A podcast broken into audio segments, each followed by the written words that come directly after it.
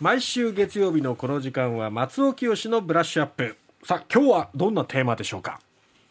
はい、あのー、おとといになりますけれどもね、えー、第55回日本作詞大賞という、あのー、まあ、我々、えー、職業作曲家作詞家にとっての、まあ、あのー、非常に伝統ある行事がありまして、はいえー、そこに僕が天童よしみさんの「帰郷」という、まあ、以前もこの番組で一度お話しさせていただいたと思いますが、はい、それでノミネートされていたんですが、あのー、まあ、ありがたいことに大賞を受賞いたしまして。おめでとうございます。おめでとうございます。ありがとうございます。はい。あのー、BS テレ東ってとこで生放送されたんでご覧になった方もいらっしゃるかもしれませんが、あのー、まあ、ご覧になった方がぜひグローアップで続きを話してほしいっていうお便りをいくつかいただいてるので、嬉しいですね。お話しさせていただこうかと思うんですが、はい。あのー、まあ、この秘境っていう曲に関しては、ええ、本当あのー、大阪の八尾というところご出身の天童よしみさんが、ええ、今年デビュー50周年ということで、うん、えー、ふるさとを見つめ直すというテーマがあって、えで、それで僕も、いやふるさとに帰るという気持ち、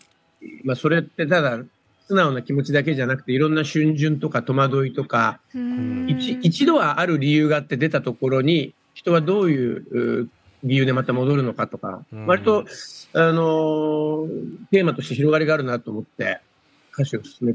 ていったんですけども、ええ、まあそこを、あの、番組の中で高く評価してくださって、あの、審査委員長の富澤一世さんっていう、あの、評論家の大家の方いらっしゃいますけども、ええ、まあ、シンプルだけど、まあ僕が言うのちょっとあれですよ、重はゆいですけど、シンプルだけど深いと。けど、うん、この、深いけど、むまあ難しくなくて、その、なん正確に何とおっしゃってたかな。とにかくそれを、あの、天童さんが歌うことによって、自分も聞きをしたくなるんだ、ということをおっしゃってたんですけど、でその、いただいた好評も大変ありがたいなと思ったんですけどもね、はい、もう一つ、え審査員の方が、えー、えっと、6人いらした中で、えーえー、まあ、その、漫画家の役みつるさんとか、脳科学者の中野信子さんとか、まあ、おなじみ、テレビでおなじみの顔の中で、まあ、武井壮さんい。らっしゃいましたけど、はい、その中で僕は、あの、一人だけ見知らぬ方がいらしたんですね。はい。ええ。ー、これ、アンクレシーニさんって方で。おアンちゃんはい。あのー、後で知ったんですが、もう福岡で有名な人ですよって言われて、えー、うわ、僕地元なのに不勉強だっていう感じだったんですが、えー、このアンさんがなんか初めての全国放送出演の機会だったらしいんですが、アンちゃん、アンちゃんって言われてるんですよね。ええー、そうです。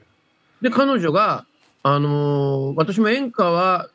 特に詳しいわけではなかったんですが、と前置きした上で、えー、あのー、まあ、その15曲ノミネートされた曲を彼女なりにこう分析されて、ええ、これは私の生まれたアメリカのカントリーソングに通じるところがありますということを、で、その中でやっぱりその、望郷の思いだとか、ええ、いうのは大きな要素として挙げてらしたんですが、ええ、まさにおっしゃる通りだなと思って、うんうん、で、まあ、うちに帰って、あんちゃんっていう人のことを調べたんですね、僕ね。はい。だからなんか、真っ先に RKB 仮面とか、はいはい。で、それで調べたら、懐かしき辻まりなさんの顔が出てきたりして、はい。あれ、あんちゃんってもしかして近い人だったの？と思って。RKB ラジオにも出演してもらってますね。ね、うん、はい。それで、あのー、まあ、ここでお話しさせていただく一つの理由になったんですが、ええ、その、まあ、じゃあ、あんさんが、あんちゃんが、あの、おっしゃってた根拠の一つとなる、その、望郷の思いっていうのを、うん、じゃあ、カントリーソングでどういうふうに歌ったのかってことで、まず聞いていただきたいのが、ええ、カントリーロードって曲なんですね。はい。これは日本では、あのー、あれ、ジブリのね、ああ、そうですね。話せば、はい。で、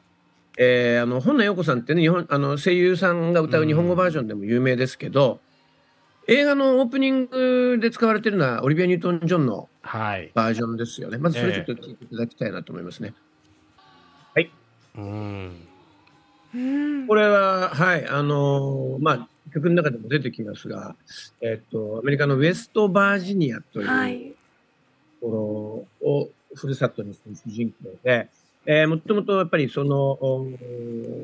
オリジナル曲はジョン・デンバーっていう人が作って歌ってたんですが、ええあの、そうですね、70年代のアメリカのカントリーミュージックのスーパースターですが、えー、やっぱりこういう、まあ一つの、なんて言うんでしょう、フォーマットがあって、まあウェストバージニア、アメリカの中ではまあ、あのーまあ、例えばニューヨークや LA みたいな大都会に対しての、うん。あの、アメリカの両親とも言えるようなカントリうん。ーの場所とされてるんですが、えあの、まあ、何か理由があって、外に出てった人がまた、えーその道を一度、なんていうのかな、一度出てった道をまた辿って戻っていくっていうようなお話で、えーまあ、これジブリの世界観なんかにもすごく合うというところだと思いますね。えうん。で、僕も、まあ、あのーまあ、今回、遠藤よしみさんの「危機境」という曲を作るにあたって、モチーフになる曲がたくさんあったんですが、はい。うん正直カントリーロードのことは考えていなかったんですがう、ん。あのー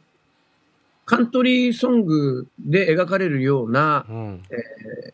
一度都会に出た人が、えーまた郷里に戻っていくっていうのはすごく意識したんですよ。だから本当に、あんちゃんがおっしゃることで結構、あ、もうこれ確信疲れたなっていうのがあって。で、そのさっき、その、カントリーロードではないがといった、あーところで言うと、じゃあ、実際に僕が、あの、その時に思い浮かべた曲は何かっていうのをこれから聞いてください。はい、これはあの、グラディス・ナイトピップスという、えー黒人ファミリーグループの、ヨギシャヨ・ジョージアへ。なんですが、ええ。ええくださいね。これでいいかな？うんはいうんこれあのー歌い出しが LA、LA、まあ、だからロサンゼルスですね。ロサンゼルス。prove too much for the man. で、LA っていうのは、ださっき話した都会の象徴ですが、ええー、prove too, too much だったと。つまり、主人公の男の人にとって荷が重すぎた。で、そこでやっぱり、大将を抱いてそこに行ったんだが失敗もしたんでしょうね。それで、あの、生まれふるさとであるジョージアに戻っていくと。容疑者で、ミッドナイトレイントゥジョージアで戻っていくんだと。うん。だけど、その傷ついた男の人おに、私は寄り添うわっていう歌なんですね。うん。で、これやっぱり、あのーまあ、ソウルミュージックってのは、アメリカ黒人にとってのカントリーミュージックって言われますけども、まさに帰郷の歌でありましてう、ん。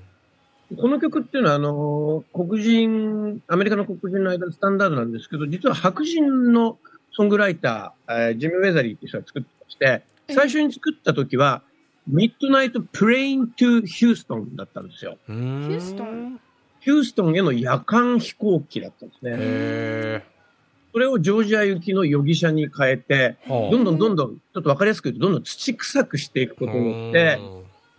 あの、なるほど。帰郷の歌としての、ええ。あの、親しみ度合いを高めていったというう。ん。でまあ、あの、多分にこう、なんていうんですか、帰郷の図式をカリカチュアライズしてるんだけれども、うん。まあ、こういった古典を仰ぎ見ながら、僕は、ええまあ、天童よしみさんが、あの、まあ、かつて天才少女と呼ばれて、とデビューして東京に行ったんだが、うん。一回も芽が出なくて、地元の大阪に帰られたっていう話を聞いたときに、うん。まあ、常々彼女のことはもう日本のソウルシンガーの最高峰の方だなと思ってたんで、うん。ジャンルではなく本当に魂っていう意味でのソウルシンガーの、うん。彼女の歌にふさわしい、えーまあ、原風景としてこれを書いたっていう一つがありますね。うんそしてその天童さんのパーソナルな思いもきっと終わりでしょうけども聞く人誰しもに心の中にふるさとがあって、うんその望郷の思いをこええうくすぐられる世界っていうのは、なんか聞く人ねそれぞれに景色が広がっていそうですよね。ねえそうですね。あの、うん聞く人それぞれで景色が違っていいと思いますし、うんあのーまあ、もっと言うと、つまるところ、ふるさとってなんだろうって僕、この曲を作るにあたって考えたんですが、うんやっぱり人ありきだなと思います。ああのーこっちのもっと力っていうのはもちろんありますけども、やっぱりそこに、あのーなんて言うんだろう。まあ、こ風景なんかも思い浮かべるけども、やっぱり人の顔っていうのが浮かばないと、うん。そこまでのものにならない。うん。まあ、逆に言うと、ふるさとを思わせてくれる人がいれば、そこに会いに行くことがもう里帰りとも言えるんじゃないかなという気がしますね。うんはいはいさあ今日は天童よしみさんの帰郷日本作詞大賞大賞受賞ということで、はいそれを記念して望郷ソングについてお話を伺いましたえ8時40分過ぎのキャッチアップではマッチの話が聞けるそうですねそうです。はい。楽しみにしておりま今すね、日本語の歌たくさんご紹介しますよ。